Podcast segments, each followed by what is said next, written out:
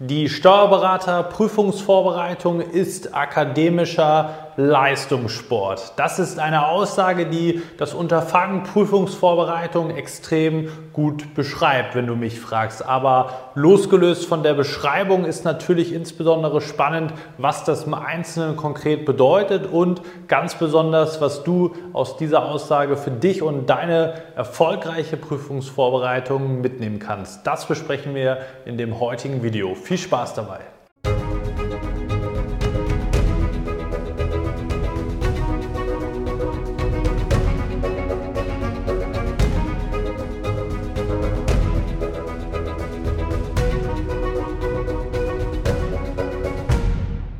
Und damit hallo und herzlich willkommen zum heutigen YouTube-Video. Heute geht es mal um die Aussage, Steuerberater Prüfungsvorbereitung ist akademischer Leistungssport. Mein Name ist Marlo Steinecke, ich bin selbst Steuerberater und Dozent sowie Geschäftsführer der ESA Examensvorbereitung GmbH. Dort helfen wir dir gemeinsam mit unserem Team, versteht sich, durch unser individuelles und ganzheitliches Prüfungsvorbereitungskonzept dabei, dass auch du diesen akademischen Leistungssport erfolgreich meisterst und das Steuerberaterexamen bestehst.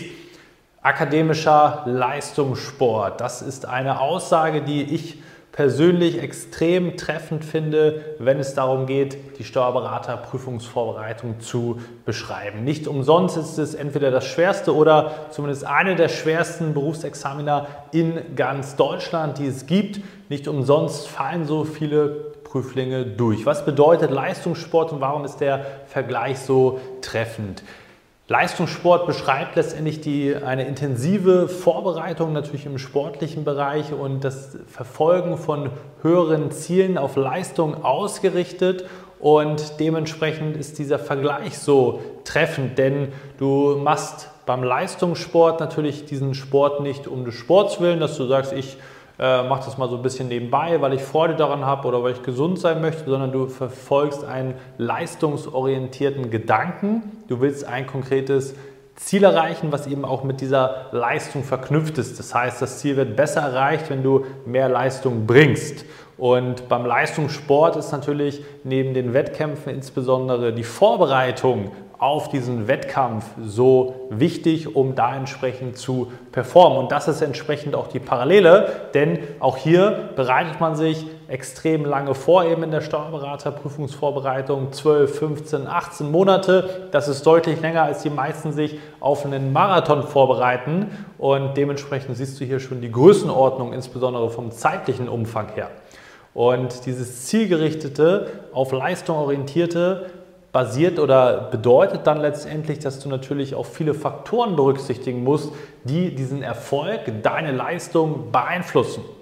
Und dementsprechend auch ganz viele Komponenten, die bei einer vergleichbaren Variante, wenn du es just for fun machst, sozusagen der Breitensport, da gehst du einfach ein bisschen kicken zum Beispiel, weil du Spaß daran hast, aber du verfolgst jetzt hier kein konkretes Ziel aus leistungstechnischer Sicht, und ist entsprechend auch mit weniger Voraussetzungen, mit weniger Aufwand zu, oder zu praktizieren an der Stelle, wenn wir sozusagen das Ganze wieder auf den Sport übertragen. Aber jetzt der konkrete Bogen zum Steuerberaterexamen.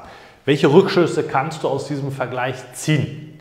Einerseits wird dir die Bedeutung hinter diesem Projekt hoffentlich spätestens jetzt deutlich, wenn das Ganze noch vor dir liegt. Wenn du schon dabei bist, solltest du ich hoffe zumindest schon erkannt haben, wie anspruchsvoll das Ganze ist.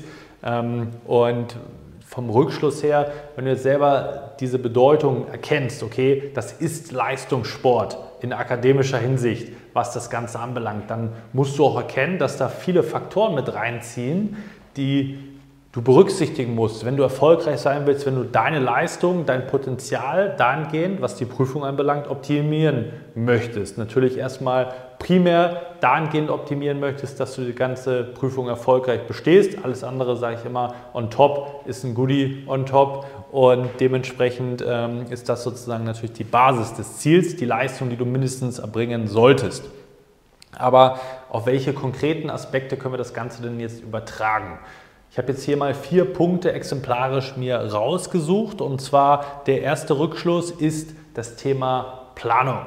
Wenn du Leistungssport betreibst, dann wird es, wenn es ein Teamsport ist, aber auch im Einzelsport, dann wird es eine Art Trainingsplan geben, wo konkret ermittelt worden ist oder geplant worden ist, wie das Ganze bestmöglich von der Vorbereitung her abläuft. Das heißt, beim Fußball beispielsweise, ich habe in der Vergangenheit auch Leistungssport im Bereich Fußball gemacht, deswegen kann ich dir das da ganz gut erzählen. Da gibt es Trainingspläne, da gibt es Vorbereitungen für die Mannschaften, wo natürlich im konditionellen Bereich gearbeitet wird, im taktischen Bereich gearbeitet wird, aber natürlich auch an den Fähigkeiten der Technik und so weiter, wo es dann verschiedene Abschnitte gibt äh, innerhalb so einer Vorbereitung auf die Saison, wo gezielt an diesen Punkten gearbeitet wird. Und das Ganze eben nicht äh, zufällig abläuft im Sinne von, ach, heute treffen wir uns mal zum Kicken und wird schon äh, aus der Tätigkeit selber die Leistung entstehen, sondern es ist eine gezielte Abfolge und so ist es natürlich auch in der Prüfungsvorbereitung. Das heißt, äh, so machen wir das eben auch bei unseren Kunden natürlich im Rahmen der Prüfungsvorbereitung, dass du eine strategische Planung an, der, an die Hand bekommst, dass du natürlich weißt, welche Phasen gibt es auf der übergeordneten Ebene, aber dann natürlich auch im kleineren in der jeweiligen Phase. Was bedeutet das an Zeiten, an Trainingsaufwand, also Lernaufwand in dem Fall und natürlich, wie gehe ich im Einzelnen auch inhaltlich vor. Das sind ganz wichtige Punkte. Der zweite Punkt, der eben auch aus diesem Sportgedanken sehr, sehr gut daraus ersichtlich wird, ist die Intensität. Was meine ich damit? Wenn du lernst, dann ist das deine Hauptfokus-Tätigkeit in dem Moment. Das heißt, du bist dann nicht am Handy. Es kann nicht sein, dass du nebenbei kochst oder sonstige Dinge machst, dich irgendwie unterhältst oder äh, am Telefon bist oder was auch immer da noch für Möglichkeiten bestehen, wie du dich sonst ablenkst. Das ist halt ein No-Go im Leistungssport. Da wirst du maximale Intensität auf den Platz bringen beim Training und so weiter. Und das ist eben auch von dir gefordert im Rahmen der Prüfungsvorbereitung, dass du da die maximale Intensität, den Fokus beim Lernen, beim Schreiben eben einbringst und natürlich auch vorbereitend für die einzelnen Trainings- und Lerneinheiten, dass du natürlich sicherstellst, dass du fokussiert sein kannst, dass du alles hast, was du brauchst, dass du ausgeschlafen bist und so weiter. Das ist eben der Anspruch, den du selber an dich haben solltest, diese ganzen Faktoren, die drumherum liegen und das Ganze beeinflussen, dass du auch hier die PS letztendlich auf die Straße bekommst.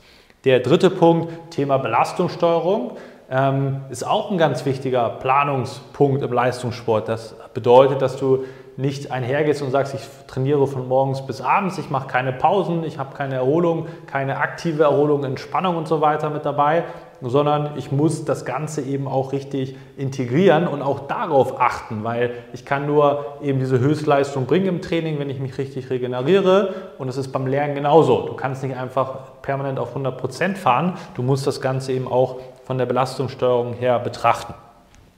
Das ist schon mal ein ganz wichtiger Punkt. Und der vierte Punkt natürlich auch die Methodik.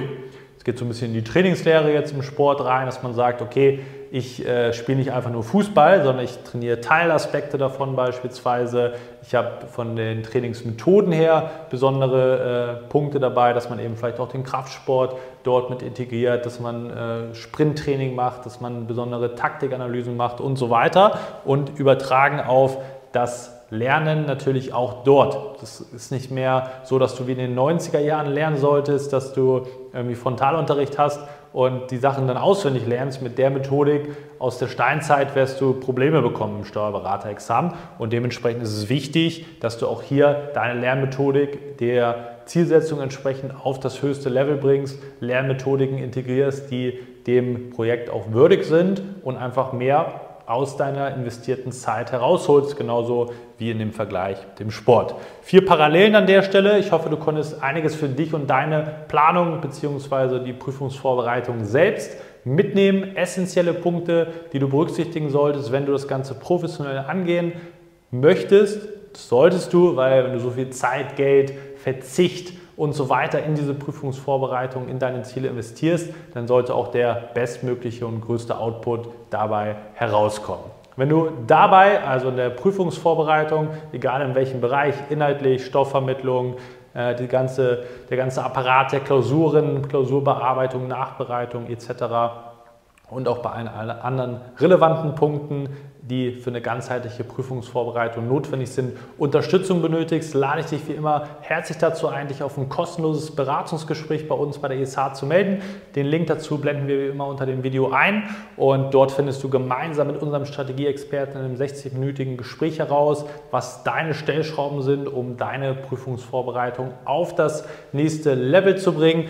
Beispielsweise eben auch, was die vier Punkte anbelangt, aber natürlich auch noch in ganz vielen weiteren Punkten und Aspekten.